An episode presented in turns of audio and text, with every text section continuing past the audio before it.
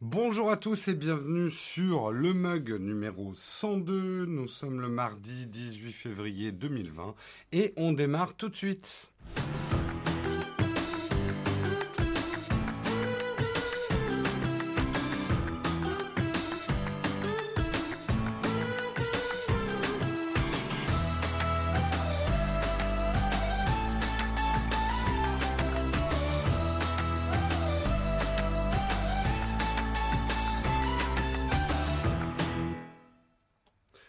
À tous, j'espère que vous allez bien ce matin. Moi ça va, plutôt bien dormi. J'espère que vous aussi, qui fait pas trop froid chez vous, pas trop de vent, tout ça, tout ça. La météo c'est important, mais ce qu'il y a d'important aussi c'est les news tech. Et je vous propose tout de suite qu'on attaque avec un bon petit kawa.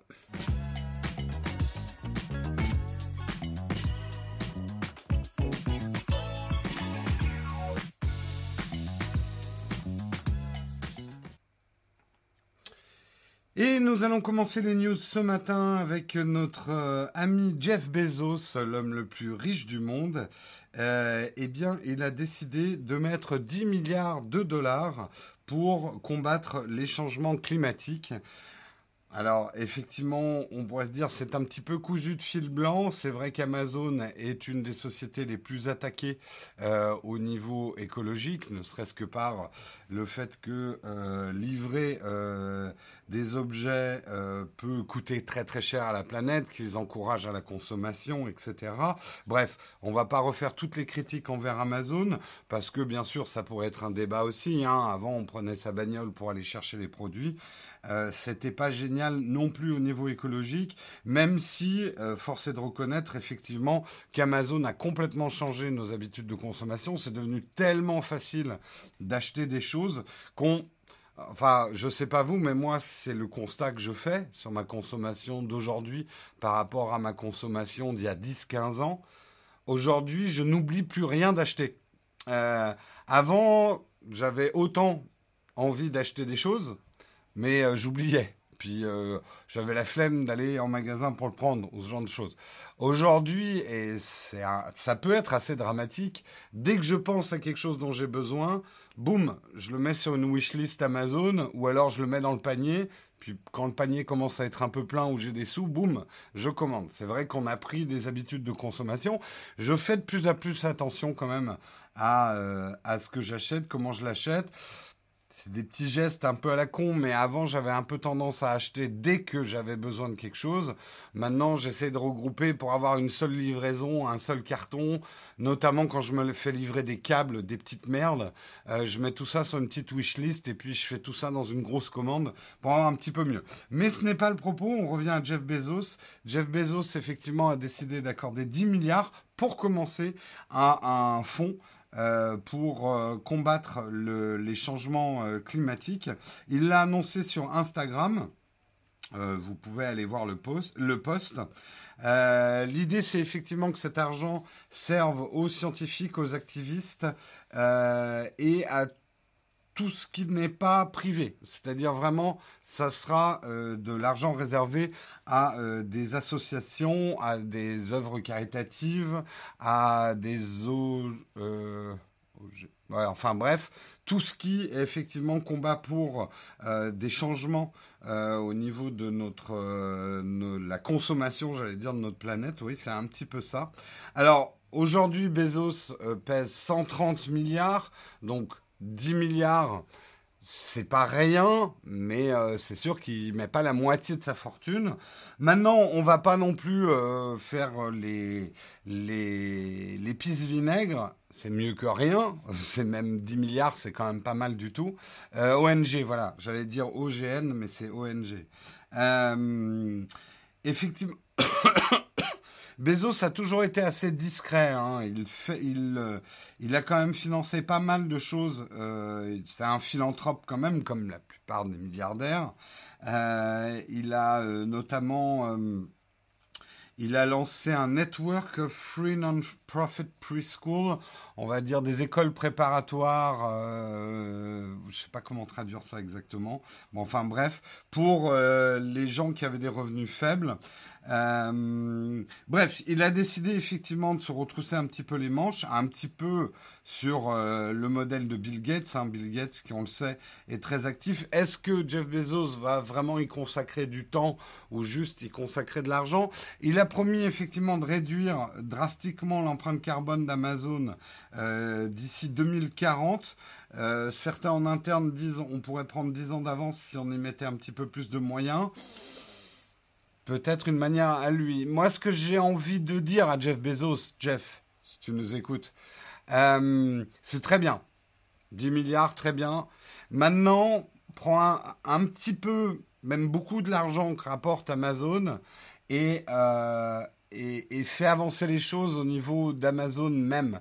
Que ce soit les data centers pour tout ce qui est hébergement web, euh, que ce soit des moyens alternatifs effectivement de livrer des produits de, moi, j'ai envie d'encourager aussi Amazon à euh, vraiment y aller beaucoup plus fort sur le refurb, euh, donner des vies plus longues aux produits, des secondes vies aux produits, nous inciter, bien évidemment, à consommer. On va pas demander à une boutique de nous dire arrêtez de consommer, ça serait plus une une, une boutique en ligne.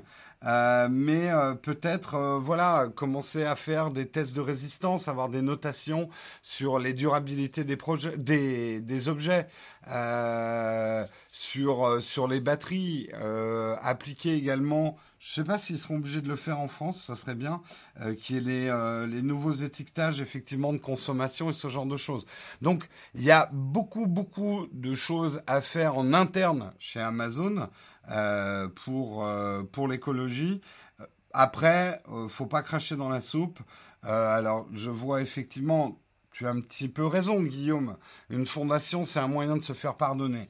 À la limite, à 10 milliards le pardon, ça peut faire bouger les choses. 10 milliards, c'est beaucoup d'argent. Je sais que souvent dans cette émission, on brasse les milliards comme si c'était des centimes. On dit, oh là là, euh, YouTube, il gagne qu'un milliard de dollars. Eh ben, bande de bouffons. Euh, un milliard, 10 milliards, les milliards, c'est beaucoup d'argent quand même. Et on peut bien utiliser, alors bien sûr, il faut pas les gâcher, ça peut quand même changer pas mal de choses. Donc... Euh, la location de produits, je suis tout à fait d'accord. Alors, il faut faire attention parce que la location de produits peut être pas écologique du tout s'il faut livrer le produit, etc. Mais je crois beaucoup effectivement à la consommation expérim à, base d'expérience dans le futur. Euh, on sort d'une société de consommation où il fallait posséder, posséder, posséder, avoir, avoir, je veux mes CD, je veux mes livres, je veux des choses qui soient à moi physiquement. Je pense que les nouvelles générations, et même les anciennes, parce que moi, petit à petit, je suis vraiment en train de shifter complètement euh, ça dans ma vie. Je je préfère avoir des choses en location. Tant que les locations sont plus chères que les achats, c'est un peu délicat, mais euh, c'est l'expérience du produit qui m'intéresse, la possession de moins en moins. Euh, avoir ma musique, avoir mes films m'intéresse de moins en moins. J'ai dématérialisé tout un tas de choses. Euh, avec le cloud gaming, on en reparlera avec le sponsor. J'ai aussi dématérialisé, on va dire, ma tour de jeu. Euh, je, pense que c'est l'avenir. Et je sais que pour les travaux ici dans l'atelier euh, de bricolage, il y a des choses que j'ai louées euh, au lieu d'acheter un truc qui me servirait une fois l'an, quoi. Et encore, euh, donc il y a pas mal de, de choses à faire, quoi. Euh, j'ai fait tomber un petit milliard de ma poche si quelqu'un veut bien me le rendre, tout à fait. 10 milliards, c'est une somme folle bien utilisée. Tout à fait, tout à fait. Euh, c'est pour ça, euh, effectivement, il pèse 130 milliards de dollars, donc c'est pas... il, se, il prive pas.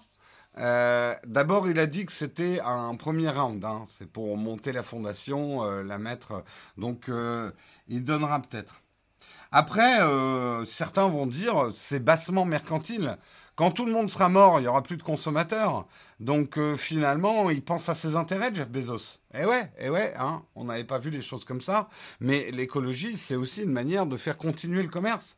Parce que euh, si on a des armées de zombies pollués euh, et très peu de consommateurs, eh bien tout ce système va s'effondrer. Donc il faut faire attention. Je suis un petit peu cynique. Je propose qu'on passe à l'article suivant. Et justement, l'article suivant, on va parler de cloud gaming. On va parler d'une alliance assez intéressante puisque Samsung s'allie à Microsoft pour faire face à Stadia, la plateforme de Google. Stadia, malgré son lancement digne de le live, oh, on va arrêter de taper sur le live on va arrêter de taper sur, euh, sur Stadia, c'est pas très très très gentil. Mais bon, Stadia a connu un lancement catastrophique, le live aussi d'ailleurs. Euh, j'arrête, promis, j'arrête. C'est trop facile. Euh, mais Stadia, effectivement, on a beau s'en moquer, ça fait quand même un petit peu peur au monde du gaming, et notamment dans le marché émergent du cloud gaming. Et la résistance s'organise. Microsoft, qui s'apprête à lancer son propre service de cloud gaming, qui sera le projet xCloud, vient de signer un partenariat avec le géant coréen Samsung. Euh, les détails pour l'instant du partenariat sont inconnus, mais on peut supputer euh, qu'il s'agira d'une exclusivité assez attractive avec une préinstallation de tout ce qu'il faut pour jouer à la plateforme xCloud sur les prochains Samsung. Donc, ça permettrait aux propriétaires d'un smartphone de jouer à des jeux Xbox sur leur Samsung avec une manette Xbox sans être propriétaire d'une console de jeu. Via une formule d'abonnement, le joueur pourra explorer un vaste catalogue de jeux qui rassemblera des grosses productions comme Gears of War, Halo, mais également des productions indépendantes et des jeux d'éditeurs tiers. Et on peut imaginer que Samsung prépaye peut-être un an de, euh, de xCloud pour un peu fixer euh, les consommateurs Samsung dans la galaxie euh, dans la galaxie euh, Microsoft, enfin Xbox, avec des jeux Xbox. En tout cas, tout ça est super intéressant. Ça bouge vite, ça bouge fort dans le monde du cloud gaming. Euh, je sais que là, moi, je suis en train de faire quelques tests avec euh, GeForce Now, euh, qui, sont, qui est une plateforme très intéressante aussi, qui n'a rien à voir ni avec le Shadow PC ni avec Stadia. C'est une autre façon de voir le cloud gaming. Je vous en reparlerai probablement, mais on voit que les enjeux sont quand même très importants si Samsung s'allie à Microsoft. C'est pas pour rien. Euh, bientôt un test de X. Alors ça c'est très drôle effectivement, c'est que je me suis même amusé, je l'avais fait avec Stadia, mais je me suis amusé à lancer euh, GeForce Now sur mon Shadow PC. C'est l'avantage du Shadow PC, c'est un vrai PC, donc on peut lancer du cloud gaming à partir du cloud computing. Alors là, bon, ça crée quand même des latences supplémentaires, mais c'est drôle, c'est des mises en abîme. Euh, moi, j'ai du mal, j'aime trop avoir mes boîtes de jeux avec les collectors. Pollueurs Non, non, on va pas partir là-dessus. Le cloud gaming a encore ses preuves à faire au niveau écologique. Hein. Il y a débat là-dessus, comme je l'avais dit euh, dans une précédente vidéo. Aux sociétés de cloud gaming, maintenant, de nous prouver que c'est plus écologique par des chiffres, par des études indépendantes, que c'est plus écologique que d'avoir des consoles et des PC chez soi euh, qui pompent l'énergie de la maison. Mm. Et surtout qui requiert des composants miniaturisés qui sont extrêmement polluants, notamment à l'extraction. Mais euh, ils le disent, c'est vrai que Shadow l'a dit, maintenant on veut des preuves. On veut des preuves, on veut des chiffres, on veut des études là-dessus. Euh, il y a des polémiques et des polémiques euh, légitimes. C'est vrai qu'il faut quand même des gros serveurs et beaucoup de bandes passantes pour le cloud gaming. Donc euh, maintenant, on veut voir la balance entre ça et avoir chacun chez soi un ordinateur. Bah, après, il faut voir. Est-ce que les data centers polluent euh, Les data centers font d'énormes progrès hein, aujourd'hui sur la consommation d'énergie et surtout sur la production d'énergie destinée à leur fonctionnement. Euh, plus rapidement que les économies d'énergie qu'on arrive à faire dans les foyers, notamment avec les grosses tours de gaming. Et moi, j'avoue que j'ai été assez sensibilisé avec cette histoire de miniaturisation. C'est vrai que les PC de gamers, même des grosses tours, etc., demandent de la miniaturisation de composants, donc des matériaux euh, lourds. Qui demande de l'extraction, alors que sur les serveurs, on a un hardware, on s'en fout un petit peu que ça soit gros ou pas gros, et puis surtout on partage des ressources. Euh, entre les, différentes solutions de cloud computing ou de cloud gaming. Euh, donc ça ne demande pas une conception aussi miniaturisée. Mais encore une fois, c'est des choses qu'on peut penser. Maintenant, c'est des choses qu'il va falloir prouver. Euh, la consommation électrique des data centers, c'est quand même la plus grosse consommation électrique au monde. Donc gros impact si la source d'énergie n'est pas propre. Il, va là, là, ça va être une bataille de chiffres, hein, Nicolas, parce que je ne sais pas si on a des chiffres euh, réels de la consommation de tous nos ordinateurs individuels à la maison. Euh, tu dis que les data centers sont la plus grosse consommation au monde. J'ai des doutes par rapport à la consommation d'ordinateurs individuels à la maison. Mais voilà, il va au prorata du nombre de gens qui habitent sur la planète, tu vois ce que je veux dire. Il va falloir, euh, il va falloir voir effectivement euh, tout ça. On continue, on continue. On va parler d'Apple. Euh, Apple avertit tout le monde. Ses résultats du deuxième trimestre vont être fortement impactés par le coronavirus. Effectivement, maintenant on le sait, les iPhones vont être retardés. Les prévisions de revenus pour le second trimestre, le Q2, seront fortement revues à la baisse. Estimation d'un chiffre d'affaires compris entre 63 et 67 milliards de dollars ne seront pas atteints. Euh, je parle de chiffre d'affaires, hein. pas même la partie basse de la fourchette. Aucun chiffre n'est donné pour l'instant. Euh, c'est impacté effectivement pour deux raisons. D'abord, Apple aura du mal à fournir les acheteurs en, en iPhone ou en iPad ou en tout ça, puisque effectivement les sites de production, bien que situés en dehors de la zone de Hubai, ont, euh, ont pris bien plus de temps à redémarrer que prévu. Apple avoue avoir sous-estimé l'impact de ces usines et leur capacité à reprendre le travail, ce qui pourrait avoir des conséquences importantes sur l'approvisionnement dans le monde. Euh, la deuxième conséquence, c'est les clients, les clients chinois. Les clients ne sont plus au rendez-vous. Il faut dire que les boutiques sont assez fermées. Euh, une réouverture partielle pénalise grandement le chiffre d'affaires, effectivement, euh, des, des, boutiques Apple. Et puis, j'ai envie de dire, actuellement, la population chinoise et maintenant la population japonaise, puisqu'on a appris hier que euh, euh, l'épidémie était euh, déclarée maintenant au Japon, ont d'autres chats à fouetter que de s'acheter des iPhones, c'est clair. bon, après, Apple rassure ses investisseurs quant à la demande. les problèmes ne seraient que temporaires. Euh, ainsi de conclure que la priorité a toujours été la santé de ses employés. Apple doublera d'ailleurs la somme allouée à la lutte contre le virus. La suite est attendue courant avril lors de l'annonce des produits des résultats définitifs. Euh, donc bien évidemment, oui effectivement, 2000 iPhone 6 ont été livrés sur un navire de croisière. Oui. Mais euh, bon, c'est pas ça qui relance les chiffres d'Apple. Mais euh, il est probable effectivement que l'iPhone 9, peut-être qu'il est déjà produit. Hein, on verra bien si en mars Apple lance un iPhone 9. Certains disent effectivement que y a, la date de mars est avancée, mais ça va dépendre aussi de l'évolution du virus. Même si pour l'instant, et encore, faut prendre ça avec des pincettes, mais je lisais des articles que même si les chiffres restent très très hauts, ça aurait tendance à se stabiliser. Euh, l'inquiétude aujourd'hui est effectivement, euh, est-ce que ça se répand dans d'autres pays? Et le Japon ce matin a déclaré effectivement euh, avoir un problème. Donc on va voir aussi comment tout ça va évoluer. Hein. Il y a déjà la date pour la keynote, ça m'étonnerait, Nathan Barry. Généralement, Apple donne pas les dates euh, avant 15 jours avant la keynote, mais il y a des rumeurs sur euh, les keynotes. Euh, le 31 mars, effectivement, c'est des rumeurs pour l'instant. Ça n'a pas été confirmé par Apple. ce qu'ils annonceraient a priori dans cette keynote à mi-chemin, hein, c'est pas les keynotes majeures, ça serait plutôt l'iPhone 9 ou en tout cas un iPhone euh, avec un prix, euh, on va pas dire bas, prix parce que ça n'existe pas chez Apple, mais un prix un peu plus raisonnable, comme, euh, il y avait avec l'iPhone SE. Ce serait un peu le successeur. euh, J'ai pas d'infos sur la vaccination. On va pas parler du coronavirus. Hein, c'est pas vraiment le, rôle de cette émission. Euh, il y a des sources pour pour s'informer.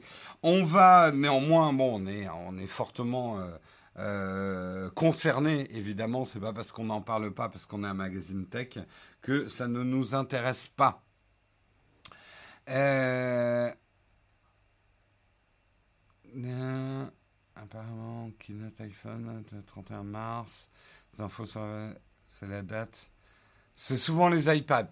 Et effectivement, on va voir, ça dépend complètement comment les chaînes de production ont été impactées.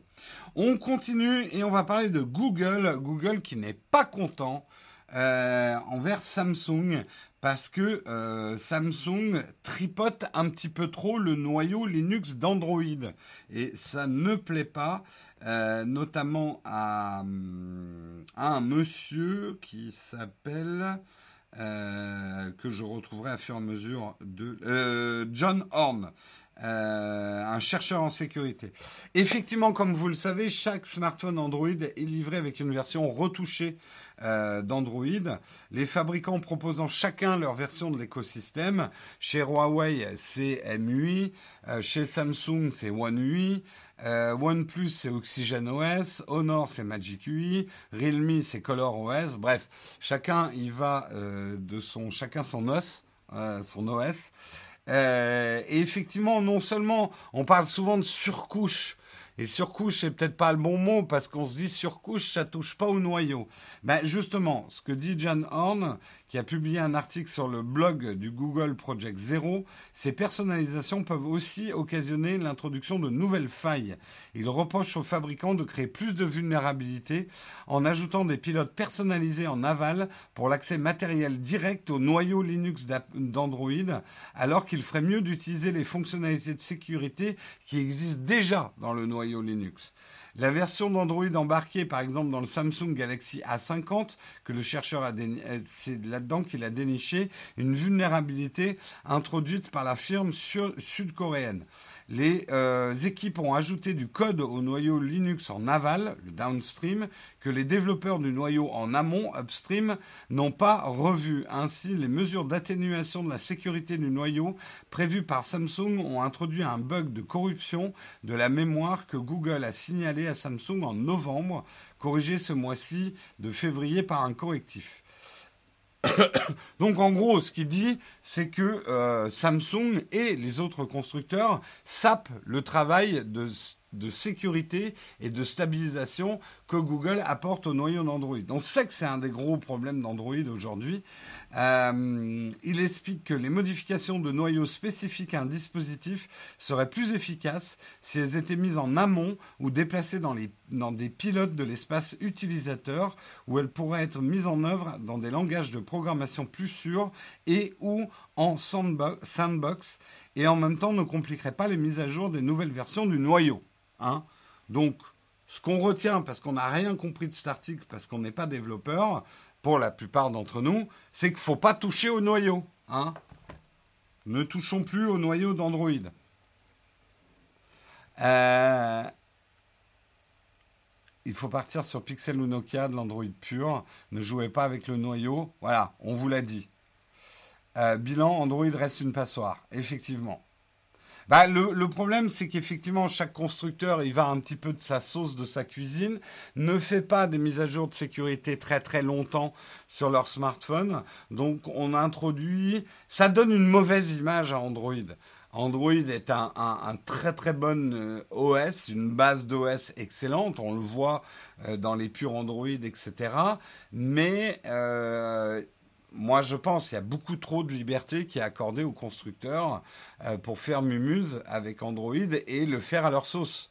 Ils veulent tous avoir leur propre OS, donc ils mettent des ingénieurs dont c'est pas forcément, enfin, les ingénieurs qui travaillent sur les surcouches et on l'a bien vu, même si les choses s'améliorent, c'est pas c'est pas les meilleurs du monde. Alors ils vont faire euh, des jolis fonds d'écran, des interfaces, des trucs, mais quand ils se mettent à, bidouiller un petit peu trop profondément dans l'OS, ça crée des problèmes quoi.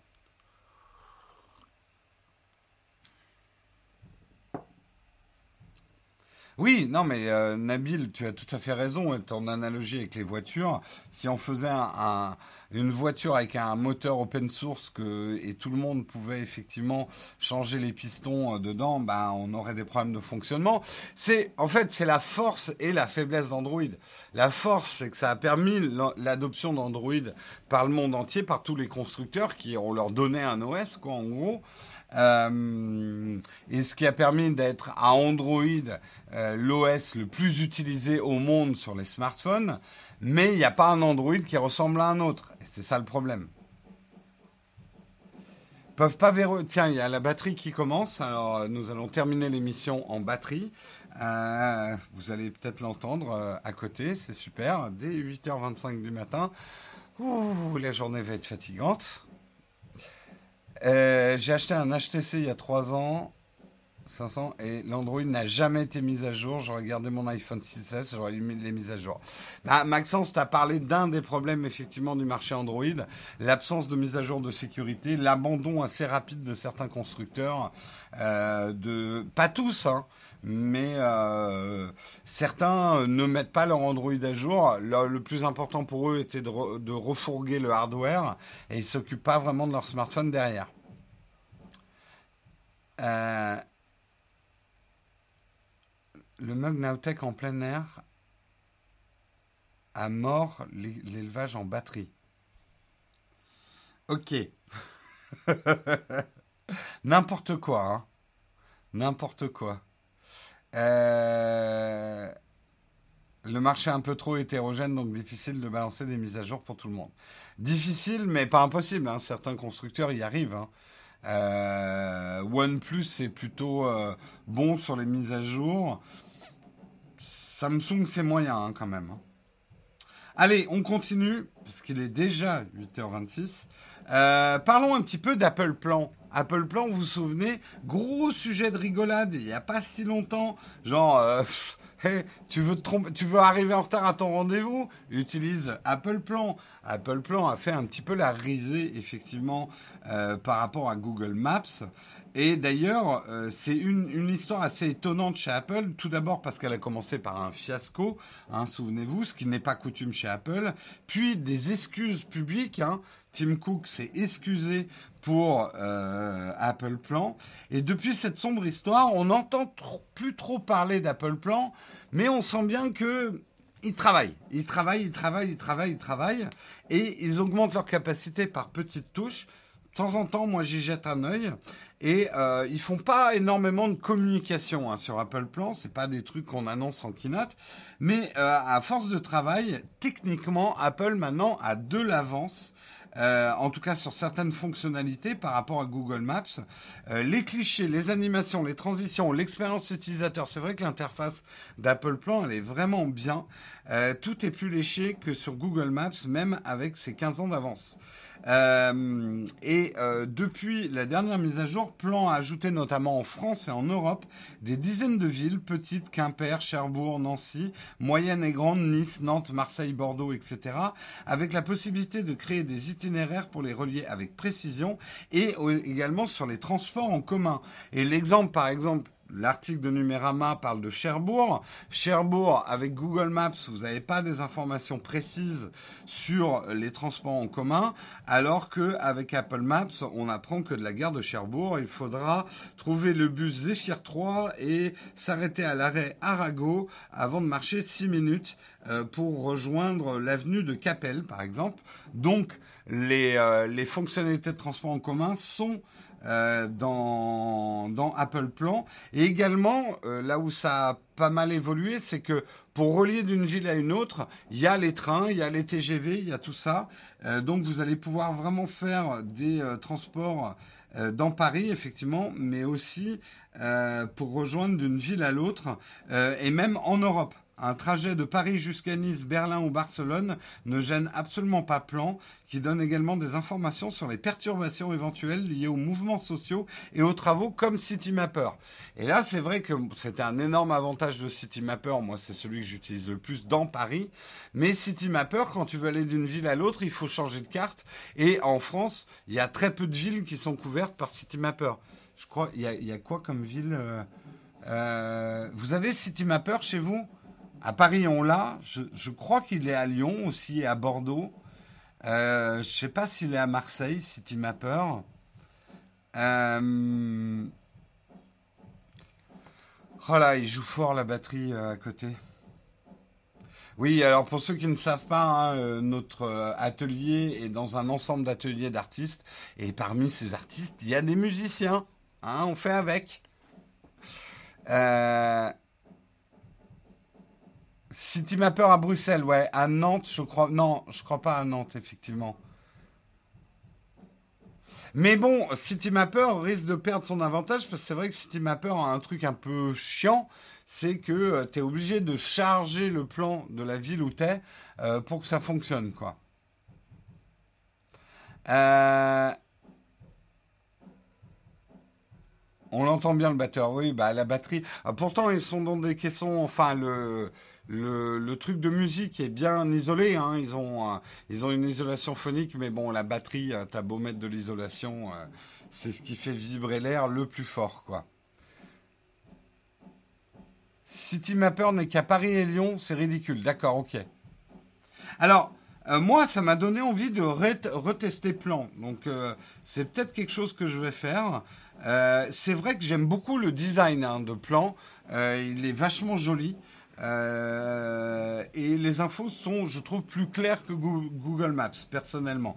Et si effectivement, au niveau des infos, ils ont maintenant, ils se sont mis à jour, voire ils ont de l'avance sur certaines infos, ça devient intéressant. Alors attention, Apple a quand même du retard sur certains trucs. Par exemple, les trajets en vélo euh, sont pas au top. Euh, pour les deux roues, c'est pas encore top. Il n'y a pas ce degré de granularité qu'a euh, Google Maps. Mais bon, pour aller à pied ou en voiture, c'est vachement au point. À voir. Moi, je vais, du coup, je vais m'en, je vais me le réessayer. Je, je l'avais planqué dans le vieux dossier truc Apple dont j'ai rien à foutre. Euh, je vais peut-être le ressortir de sa case. Euh, alors c'est sûr que la compétition elle est grande hein. maintenant qu'on a Waze, Google Maps, Citymapper, etc. Move It, euh, il y a beaucoup d'applications de géolocalisation pour se diriger en voiture, à pied, etc. Donc ils ont fort à faire, mais c'est vrai que c'est très Apple ça. Ils travaillent dans leur coin, ils disent pas grand chose, et puis ils font bien évoluer leurs produits, et peut-être qu'ils arriveront à faire leur trou. À voir. Oh là là, putain, il tape fort ce matin, là, la batterie. Ouh là là là là là là là là. Putain, à 8h30. Euh, les images satellites datent de perpète. Euh, sur plan, ils les ont vachement remises à jour aux États-Unis. On verra si en France, effectivement, ils les mettent à jour rapidement. Euh, impressionnant la capacité de plan à utiliser le transport en commun. À quand pareil Maps ne les propose pas, mais plan si. Donc regardez bien hein, par rapport à votre ville, euh, si vous avez iOS hein, bien sûr. Peut-être que Apple Plan a des, des fonctionnalités de transport en commun que Google Maps n'a pas tellement l'habitude de Maps que ça va être dur de changer. Ça va, c'est pas bête de la part d'Apple d'attaquer finalement les petites villes que Google Maps ne couvre pas. Ça peut être une stratégie intéressante. Euh, pour ma part, ça fait depuis novembre que je suis passé sur plan. Pour le moment, c'est que du bonheur. Bah, merci de ton témoignage, le Maya du 57. Euh, on termine, on termine les articles du jour en parlant de Netflix et de Blizzard.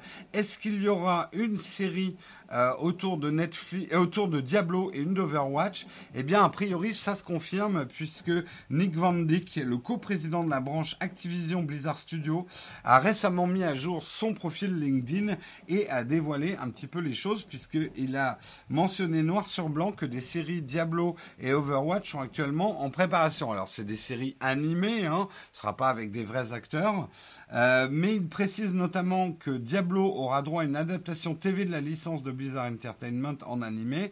Elle sera en pré-production. Elle serait en pré-production pour une diffusion sur Netflix. On peut se douter effectivement qu'avec la sortie prochaine de Diablo 4, euh, une série euh, pourrait rentrer dans le cadre de la promotion hein, de Diablo 4, donc ça serait intéressant pour Blizzard.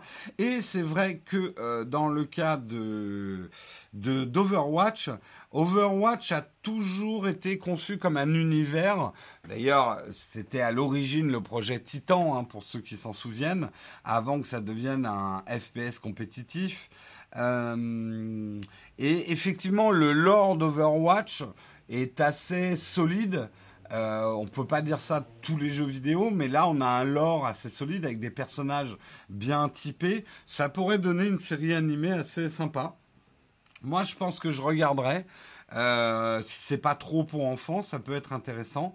Euh, alors, il n'y a pas plus de précision hein, pour la série euh, d'Overwatch, mais là aussi, on sait qu'Overwatch 2 est en cours de euh, préparation, ça pourrait être intéressant de le faire supporter. Bon, un petit peu de bonne news côté Blizzard, hein, ça fait du bien parce que sans mauvais jeu de mots, c'est vrai qu'ils sont dans des tempêtes de merde hein, en ce moment, des shitstorms. Euh, Blizzard est passé du statut de la boîte chérie de tous les gamers euh, au, à l'ange déchu en pleine tempête. Blizzard, ha ha ha ha ha. faut que j'arrête. Bref, ils ont plutôt eu de la mauvaise presse en ce moment, donc ça peut être un moyen qu'on euh, reparle et qu'on se replonge avec délectation dans les univers de Blizzard. Blizzard garde quand même cette force d'avoir su créer des univers hyper forts euh, pour chacun de leurs jeux et de les faire continuer euh, depuis si longtemps. on a envie de re-aimer Blizzard, hein. donc Blizzard, faites un effort. C'est dit. Diablo pas en animé, mais avec des vrais acteurs, ça pourrait être cool. Ouais, je suis pas sûr. Je suis pas sûr parce que. Ouais, je suis pas sûr. Regarde le film euh, Warcraft, euh, World of Warcraft. Putain, c'était pas top. Hein. Disons que le design, euh, le design Blizzard avec des, des, grosses armures avec des, des, des épaules qui, qui font euh, la, taille de tes chiottes. Euh, ça, c'est leur direction artistique. Ça s'adapte mal quand même à une, une version avec des acteurs réels. Euh, vraiment, hein, moi, j'ai pas du tout aimé hein, le film World of Warcraft. J'ai trouvé ça... c'était malaisant à regarder pour moi, mais personnellement. Mais bon. Euh, et Disney Plus, ils préparent des trucs, ça a l'air d'être le néant. Ah non, non, il y a pas mal d'annonces hein, pour euh, Disney Plus. Hein. Euh, ils fourbissent leurs armes. Effectivement, la série euh, Obi-Wan a été retardée. mais non, non, ils vont arriver avec des choses. Après, ça va être un ramping up, hein, Disney Plus. Oui, ça faisait carton-pâte. Ben, le truc, c'est qu'à un moment, la direction artistique de la plupart des jeux Blizzard, elle n'est pas photoréaliste. Elle est plutôt cartoonesque. Donc ça va quand même mieux en animé, quoi.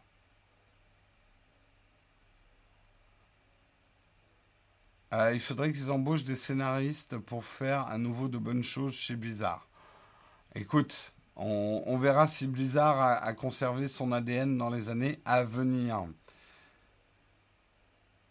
Oui, euh, le design qui m'a dérangé, moi le design et le scénario, effectivement. Euh, en plus, j'ai, oui, Bon, après, c'est vrai que malgré 5 ans passés sur World of Warcraft, je me suis jamais trop intéressé au lore de World of Warcraft. J'ai jamais lu des bouquins World of Warcraft, donc le film m'intéressait peu, quoi. C'était pas pas trop mon truc.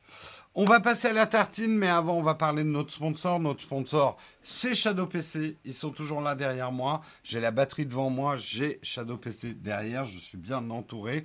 Shadow PC, c'est du cloud computing avec des possibilités effectivement gamer, ce qui est la nouveauté dans le cloud computing, à des prix hyper intéressants. Je rappelle que demain, il y aura euh, des précisions sur comment va se passer 2020. Vous savez que euh, Shadow PC a pris du retard sur deux de leurs produits qui sont l'Ultra et l'Infinite. Euh, ils tiennent déjà à vous rassurer, hein, les, boosts, ça c'est très au point, et ils sont en train de rattraper leur retard d'un mois, d'un demi-mois sur les boosts. Donc, il sera toujours possible de prendre l'offre boost en, en 2020. Euh, pour ceux qui ont précommandé les offres Ultra et Infinite, d'après ce que j'ai entendu, ça vient d'eux, ça devrait arriver avant la fin de l'été. pour ceux qui ont déjà précommandé. Ceux qui effectivement commandent maintenant, ça arrivera plutôt en 2021. Encore une fois, je pense qu'ils ont appliqué un, principe de précaution. Euh, c'est pas si facile que ça de monter euh, tous ces PC euh, sur le cloud, donc ils agissent avec prudence. Hmm. Euh, il n'y a que 130 milliards virtuellement et non réellement. Et oui, Jérôme, c'est beaucoup d'argent.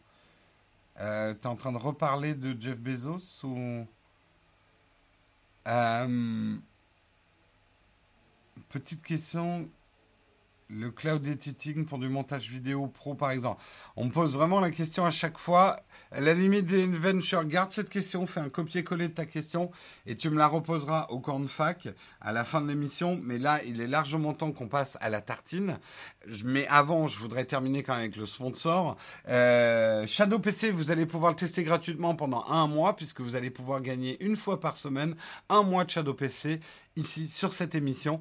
Et pour ce faire, c'est très très simple. Il suffit sur Twitter de suivre le compte Twitter de Shadow, c'est Shadow underscore France, et de composer un tweet dans lequel vous nous indiquez pourquoi vous voulez gagner un Shadow PC pour jouer à tel ou tel jeu ou utiliser telle ou telle app. Très important, il faut rajouter deux hashtags dans votre tweet, sinon je le retrouve pas pour le tirage au sort.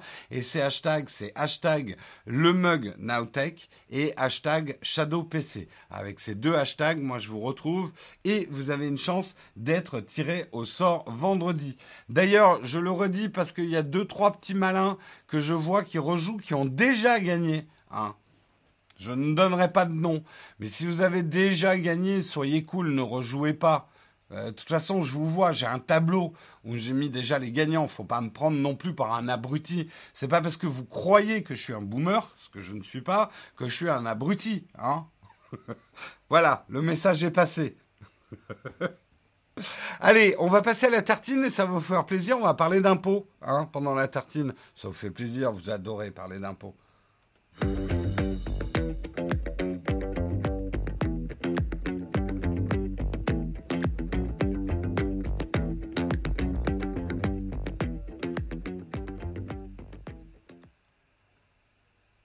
Et la tartine, euh, aujourd'hui, effectivement, on va parler de fraude fiscale. Comment bien frauder le... Non. Euh, une explosion des recouvrements grâce à l'intelligence artificielle.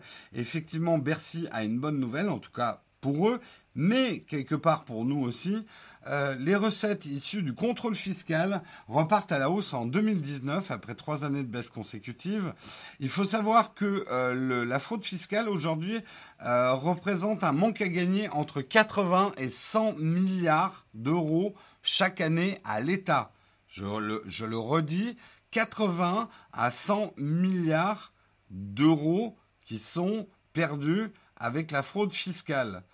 Donc la prochaine personne qui vous dit oui, moi je fraude, mais bon, de toute façon, l'État, il a déjà plein de thunes, euh, hein, il nous faut chier, tout ça avec les impôts. C'est toujours la défense hein, de celui qui fraude fiscalement, c'est que de toute façon, on paye trop d'impôts. Donc moi, je me suis fait justice moi-même, hein, je déclare pas tout, et, euh, et voilà. Et finalement, c'est le problème des autres, pas le mien. Bah, le problème des autres, donc le problème de tout le monde, c'est que tout le monde se fait baiser finalement par la fraude fiscale de 80 et 100 milliards qui ne sont pas réinjectés dans le système, qui induisent effectivement des hausses d'impôts. Enfin, voilà, si tout le monde fraude, au bout d'un moment, tout le monde perd. Alors, le vieux sport français de frauder en se disant mais il y a que les cons qui payent tous leurs impôts, ça je le connais depuis que j'habite en France, j'entends cette phrase-là. Et c'est un truc, vous le dites à des gens qui habitent dans des pays dans le nord de l'Europe, ils regardent avec des grands yeux et disent mais ils sont débiles les Français ou ils le font exprès quoi? Parce que c'est un raisonnement complètement débile qui n'est absolument pas logique à te dire oh bah finalement parce que tout le monde le fait, tout le monde en gros répercute le problème sur son voisin. Et finalement bah qu'est-ce qui se passe? C'est que la France fait partie des pays champions en perte. Euh, effectivement euh, 80-100 milliards d'euros chaque année de manque à gagner sur les impôts. C'est quand même absolument énorme. Euh, écoute, c'est ce qui est écrit dans l'article, 100 hein, milliards chaque année. Euh, ce qu'il faut savoir, c'est qu'effectivement, avec la loi de lutte contre la fraude fiscale, votée en octobre 2018, Bercy s'est notamment doté d'une police fiscale et a renforcé l'utilisation du data mining, l'exploration des données des foyers fiscaux grâce à l'intelligence artificielle. Au total, 100 000 dossiers, grâce à cette intelligence artificielle, ont été transmis au service de contrôle euh, contre seulement une centaine il y a 4 ans. Donc on est passé d'une centaine de dossiers à 100 000 dossiers.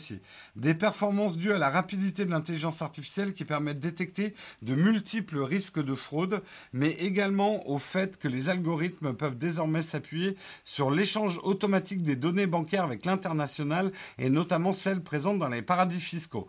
Alors, j'ai pas lu la chatroom, mais j'imagine que certains ont dit oui, ça va être encore des trucs, ça va taper sur les petits fraudeurs, mais les gros fraudeurs, ceux qui fraudent vraiment, eh ben, ils seront pas inquiétés. Ben non, a priori, le système justement a permis notamment de lever des gros dossiers euh, ou euh, de, l'argent euh, avec des données bancaires sur l'international, notamment avec les paradis fiscaux.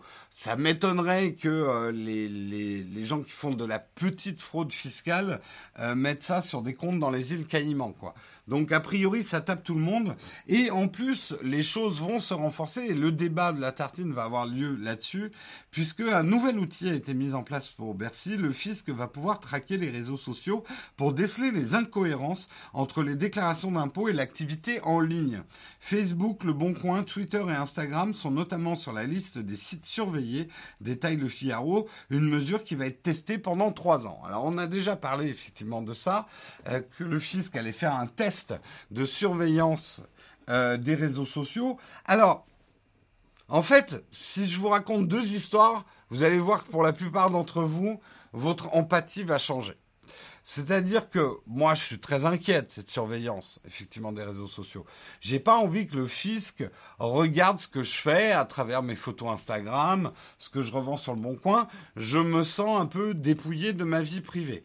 Donc ça, on va dire, c'est le côté négatif de cette opération-là. J'ai pas envie, effectivement, qu'on puisse fouiller trop dans ce que je fais. Surtout que là, pour le coup, souvent, je vous parle des données anonymisées. Là, c'est pas du tout anonymisé. C'est-à-dire que les regarderont mon Instagram avec Jérôme Kenborg attribué au numéro fiscal tant tant et tant. Bon, alors il roule avec une Porsche et une Ferrari, alors qu'il déclare ne pas avoir de voiture ou je sais pas quoi, euh, et hop, je me ferai lever.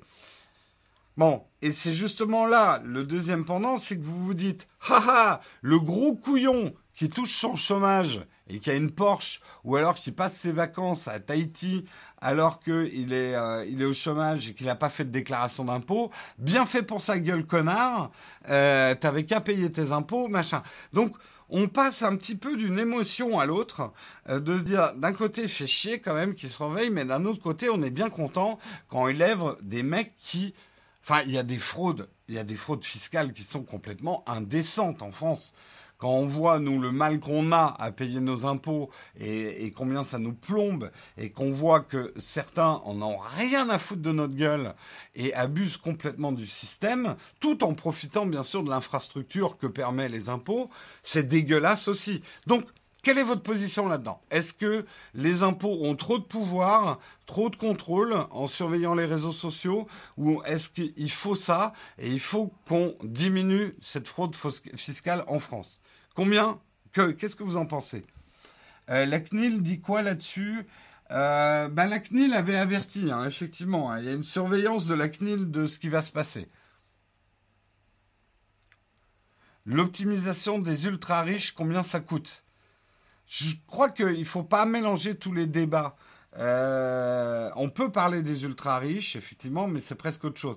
Là, il faut parler de la fraude fiscale, qu'elle soit grosse ou petite. Le sport national qui est la fraude fiscale en France, quand même.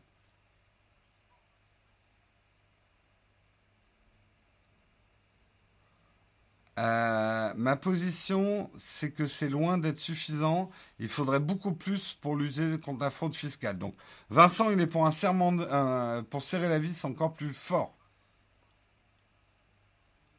Jérôme, tu dis des fois le contraire en défendant l'optimisation. Il faut que tu m'expliques YouTube perso, mais il m'arrive hein, de dire le, tout et son contraire. Hein. Je suis pas forcément quelqu'un d'ultra cohérent. Hein. Euh, chaque mesure est inventée une contre-mesure. Les plus riches pourront s'en sortir. Je m'inquiète pas pour eux. Euh, le problème de la fraude fiscale, il y a effectivement des très gros fraudeurs. Et eux, il est facile de les détester. Mais il faut savoir que la petite fraude fiscale fait perdre énormément d'argent aussi euh, aux impôts et contribue à l'augmentation constante aussi des impôts. Alors là, vous allez me dire, oui, mais on les connaît bien, l'État. C'est pas parce qu'ils vont diminuer la fraude fiscale qu'ils vont diminuer nos impôts. Diminuer, certainement pas. Mais quand même, euh, je pense, je suis peut-être naïf, qu'il y aurait moins d'augmentation d'impôts si déjà on arrivait à tordre le cou à la fraude fiscale, quelle qu'elle soit, la petite comme la grosse.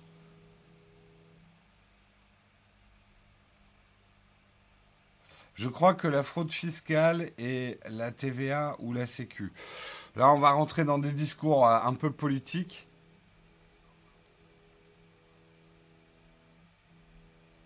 L'optimisation, c'est pas de la fraude. Alors, effectivement, j'avais pas posé le postulat. Optimiser ses impôts en tant que foyer, vous qui êtes des foyers, optimiser ses impôts pour en payer le moins possible. Non seulement c'est légal, mais il faut le faire. Faut pas être un couillon. Hein, s'il y a des méthodes de défiscalisation. Et après, s'il y a des méthodes de défiscalisation qui sont pas justes, ça, à la limite, c'est, j'ai envie de dire, c'est pas votre problème.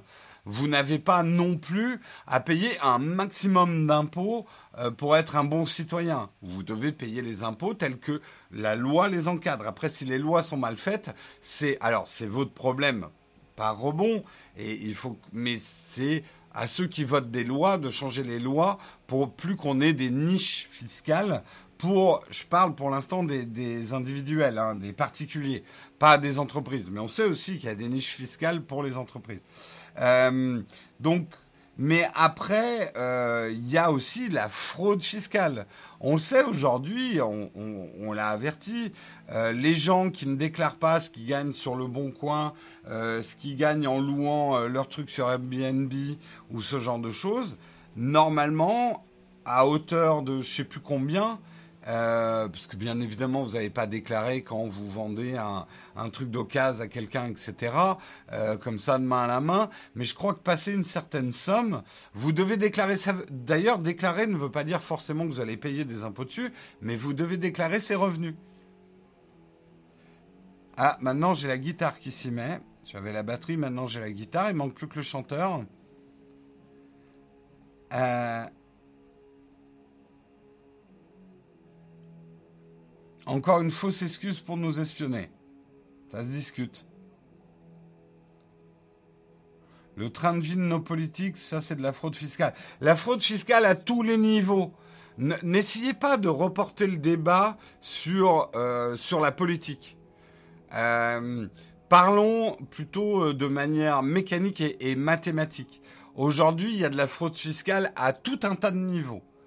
Euh, il y a de la fraude fiscale des politiques, il y a de la fraude fiscale des ultra riches, il y a de la fraude fiscale des revenus moyens, et il y a aussi de la fraude fiscale sur tout ça. C'est une question de, euh, sur les sur les bas salaires. Tout ça, c'est une question de mentalité. Je sais pas vous, mais en France, moi, on m'a appris depuis que je suis revenu en France qu'il faut frauder presque. Pour t'en sortir, il faut frauder puisque tout le monde le fait c'est un peu le leitmotiv quand tu arrives dans la vie fiscale, euh, dans l'âge adulte, où il faut payer tes impôts, on va tout de suite te dire, oui, bon, alors ça, t'es un peu... Et c'est vrai que la frontière est très très mince entre l'optimisation et la fraude. Hein. Mais, encore une fois, hein, vous parlez même avec des Allemands, Bon, ils ont des problèmes de fraude fiscale, mais enfin, ça n'a rien à voir avec nous. Il y, a une, il y a un problème de mentalité, en fait, par rapport aux impôts. Et c'est pas de la politique que je fais. Là, c'est plutôt de la sociologie. Euh, c'est plutôt le rapport des Français avec leurs impôts.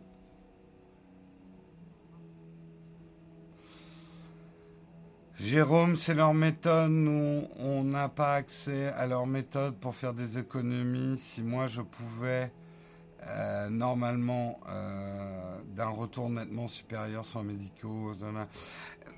Je, je, je vais pas me faire des amis euh, en disant ça, mais par exemple, les gens qui fraudent avec le chômage ou qui abusent du système du chômage, c'est de la fraude fiscale pour moi.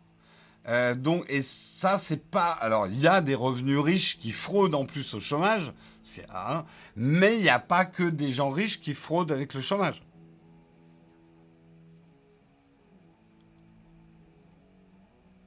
Ben, le poids fiscal n'est pas le même en Allemagne qu'en France. Est-ce que tu vois pas un lien de causalité, de cause à effet?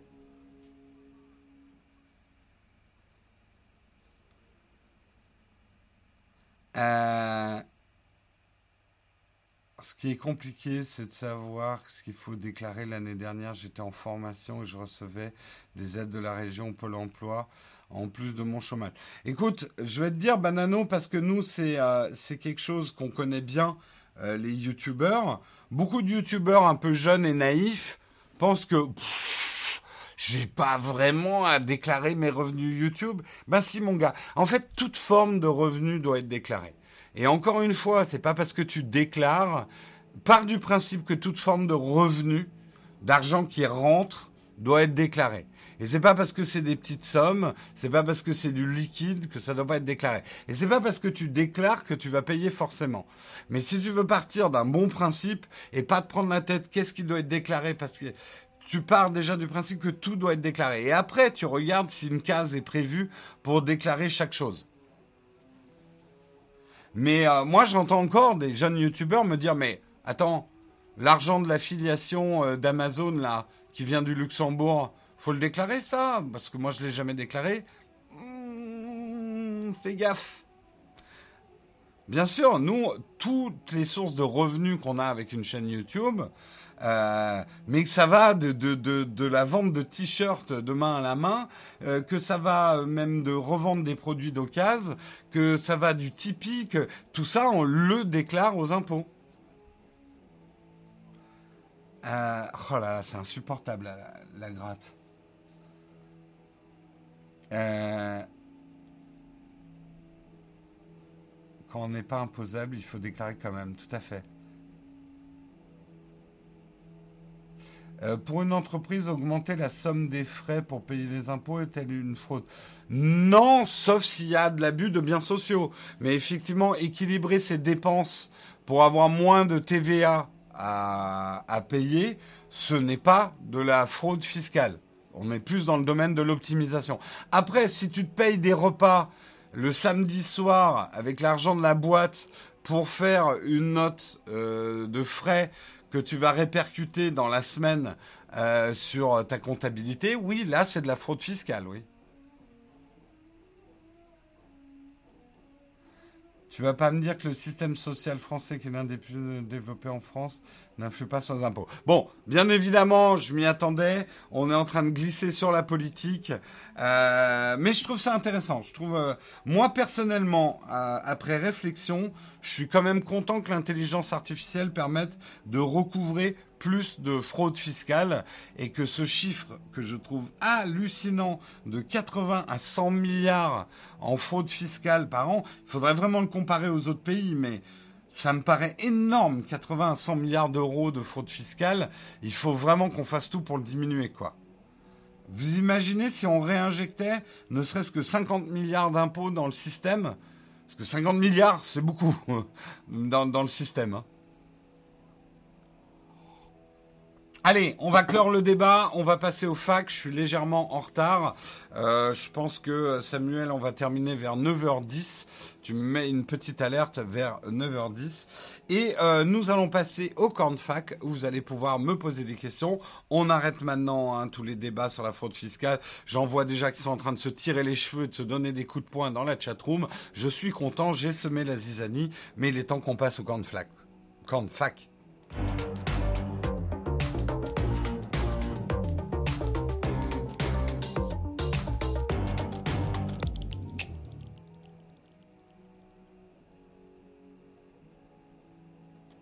Et c'est les camps de fac, on est accompagné en musique par la...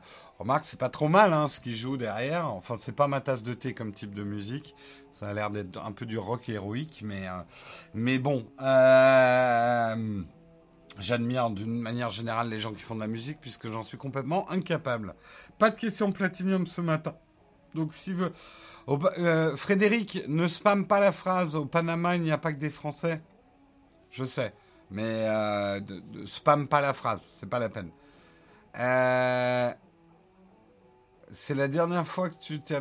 C'est vrai qu'on a un peu du mal, hein. on a tous, mais d'ailleurs je suis pas le seul. Hein. Euh, Marion et Guillaume, on dérape généralement de 5-10 minutes, parfois plus. Euh, sur la fin. On a, on a du mal à équilibrer. Pourtant, hein, c'est pas lié forcément au nombre d'articles, mais comme on a une chatroom passionnante, on a envie de la lire, ça ralentit un peu notre flux. Vous savez, on n'est pas non plus, euh, c'est bon, on n'est pas à la télé. Hein. On va pas faire justement de la télé en live en disant oh là là, mon coco, euh, il y a une émission qui arrive derrière. Non, ça va, on fait du stream, on essaye d'être cohérent sur les heures, mais on est entre nous. Il faut garder le côté convivial aussi, hein. Euh, alors. Euh, L'Heroic Rock, euh, oui, moi, c'est tout ce qui est euh, YouTube, euh, pas YouTube, YouTube, YouTube, pardon, Muse, ce que j'appelle de l'Heroic Rock. Je sais pas si ça s'appelle comme ça, mais c'est des grandes, des grandes nappes de guitare avec des. Ah, ah, ah, ah. Bref.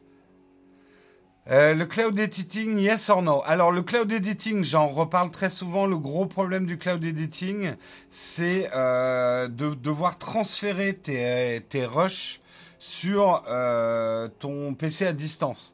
Donc ça dépend complètement de ce que tu montes. Si tu montes des formats courts et que t'as pas des rushs qui pèsent des terras et des terras, le cloud editing peut se concevoir. Maintenant, c'est pas une formule que je conseillerais pour monter un 20 minutes, tu vois, où t'as, euh, nous par exemple, nos vidéos, je les ferai pas en cloud editing. On a généralement entre 200 et 600 gigas euh, de, de rush, quelle que soit la vidéo. il faudrait les envoyer sur notre disque distant. Ça serait pas très rentable en fait. La musique adoucit les mœurs. Ça dépend quelle musique, hein.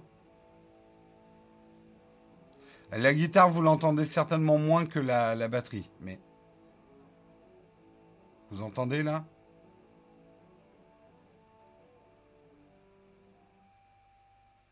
Voilà, vous l'entendez le Larsen là? Avec des rushs de la FS7, c'est mort. Oui, euh, Yves Le... Euh, Yann Lecam, je conseille pas le cloud editing. Il faudrait que des logiciels de montage prennent en compte euh, le fait d'envoyer des proxys à distance et de garder, enfin, je, je réexplique souvent ce truc-là. Pour l'instant, pour la faire simple, les logiciels de d'editing sont pas vraiment prévus pour le cloud. Vous l'entendez très très peu parce que j'ai un micro directionnel. Hein. Euh, là, il prend que le son ici, le micro. Mais je peux vous dire que c'est fort. Hein. Je vais vous tourner le micro vers là-bas que vous entendiez un petit peu.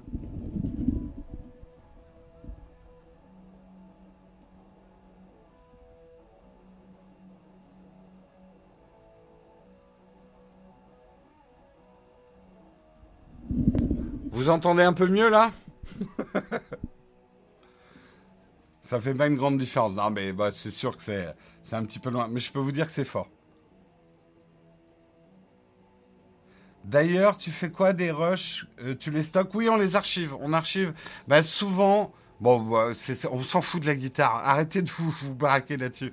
Euh, les, les rushs, euh, on les archive parce que vous l'avez souvent vu dans certaines de nos vidéos. Ça nous arrive d'utiliser des vieux rushs pour euh, quand on fait des dossiers, par exemple, quel iPhone acheter cette année, on est bien content d'avoir gardé euh, des rushs de euh, l'iPhone 6S. Donc on les archive.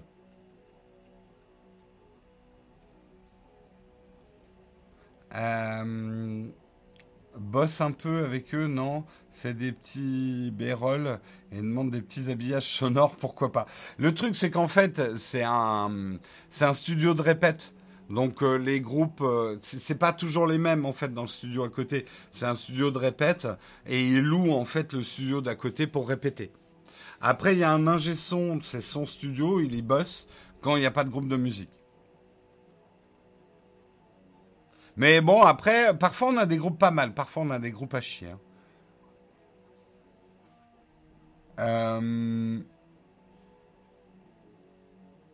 Le micro qu'on utilise pour le live, c'est un Blue. Euh, comment il s'appelle ce micro? Spark. Blue Spark, c'est celui-là. Voilà. Je crois, il y a qui hum, Un créatif utilise le même. J'ai déjà vu dans ses vidéos. Un créatif utilise le même. Attendez, il faut que je le mette à la limite de l'image. Voilà. Sinon, comment vas-tu aujourd'hui? Bien, si ce n'est que je sens que je vais avoir mal à la tête dans, pas longtemps. Parce qu'au bout d'un moment, batterie plus guitare. Heureusement qu'on a des casques à réduction de bruit pour bosser, quoi. Euh, est-ce qu'il y a d'autres questions? Monter en H264, c'est compliqué. Alors monter avec de la V1, j'ose même pas imaginer. Claire, ce sera trop tricoté, quoi. Euh, est-ce que les clouds type Google Drive, OneDrive, iCloud sont assez sécurisés pour stocker des papiers d'identité, données bancaires, fiches de paye, etc. Je le fais, moi. Après, j'ai bien protégé avec des bons codes euh, j'ai un tout petit peu plus confiance en iCloud que Google Drive, mais ça c'est moi, hein, je suis un Apple fanboy. Non, mais bon, moi j'ai pris ce risque-là. Oui, effectivement, mes papiers d'identité euh, sont sur le cloud parce que ça me sert notamment en voyage de pouvoir retrouver mes papiers, euh, même si on m'a volé mon smartphone, si j'ai perdu mon ordi et tout. Il suffit que je me connecte quelque part et je peux retrouver mes, des copies en tout cas de mes papiers.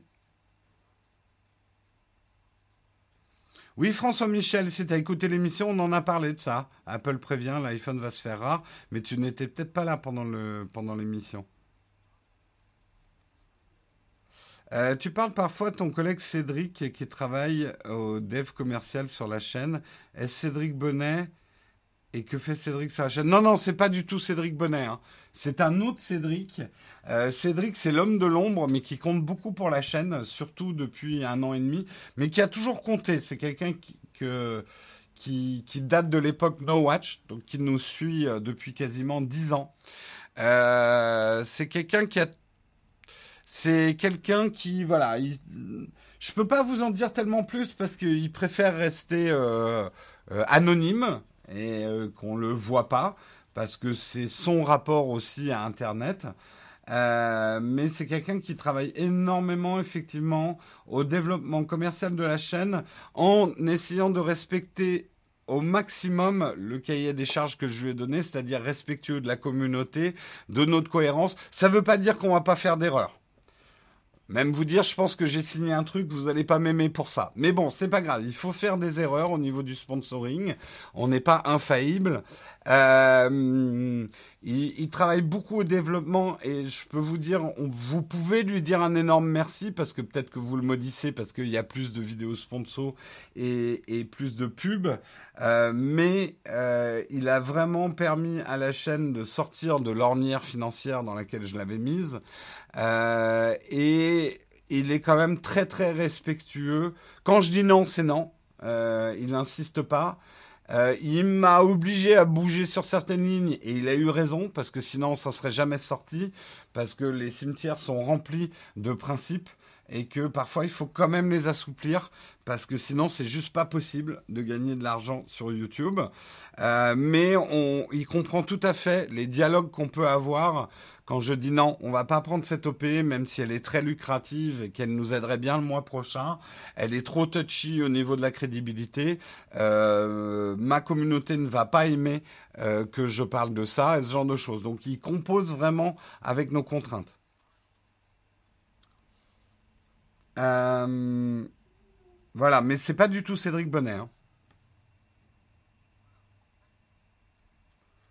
Vous l'aurez compris, je ne vous donnerai pas votre, son nom de famille. Euh, tu peux également mettre, fichier déjà crypté sur le cloud, tout à fait. Euh, l'homme de l'ombre, merci d'en avoir parlé. Mais je le cite quand même, Cédric. Si vous avez regardé la vidéo des, 100, des 200K, euh, je le remercie au même titre qu'Albert.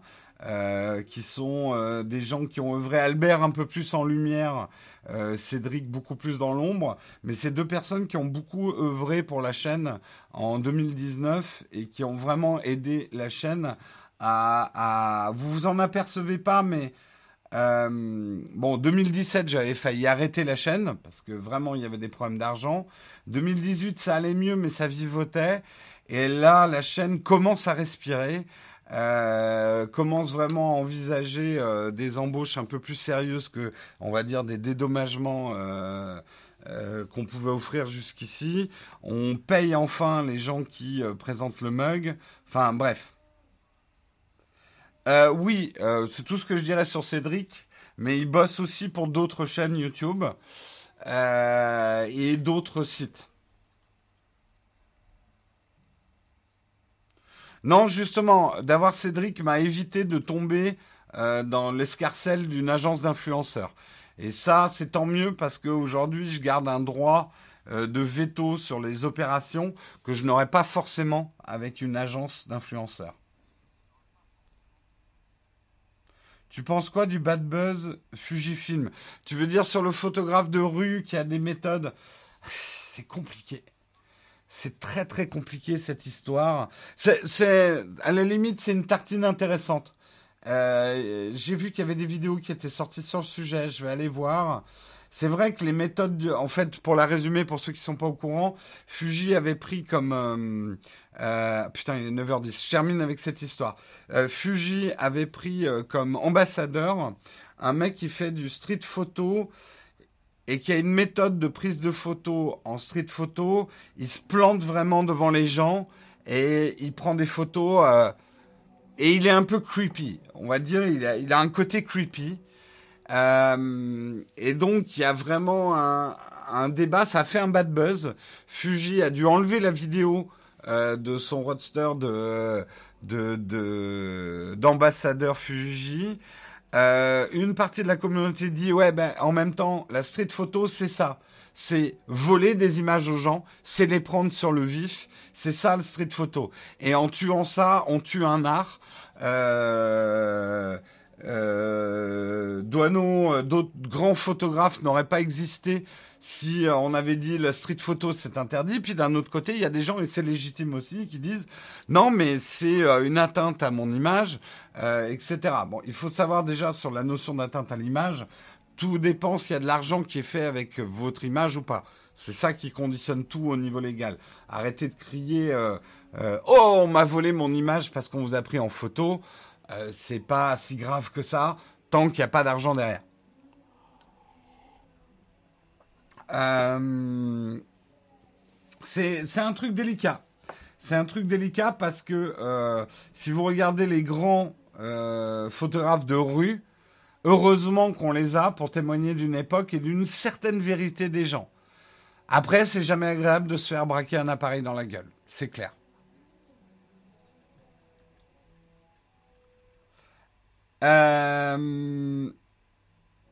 On n'arrête plus, Jérôme. Non, mais c'est un débat super intéressant.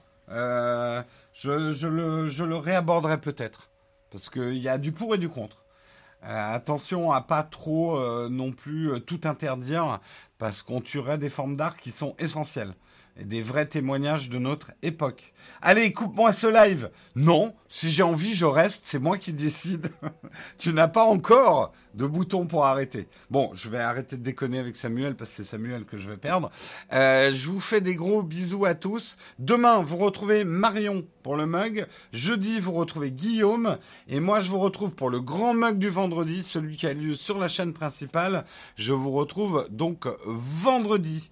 Eh ben, je vous souhaite une excellente journée, un excellent milieu de semaine et je vous retrouve à la fin. Je vous fais des gros bisous. Ciao tout le monde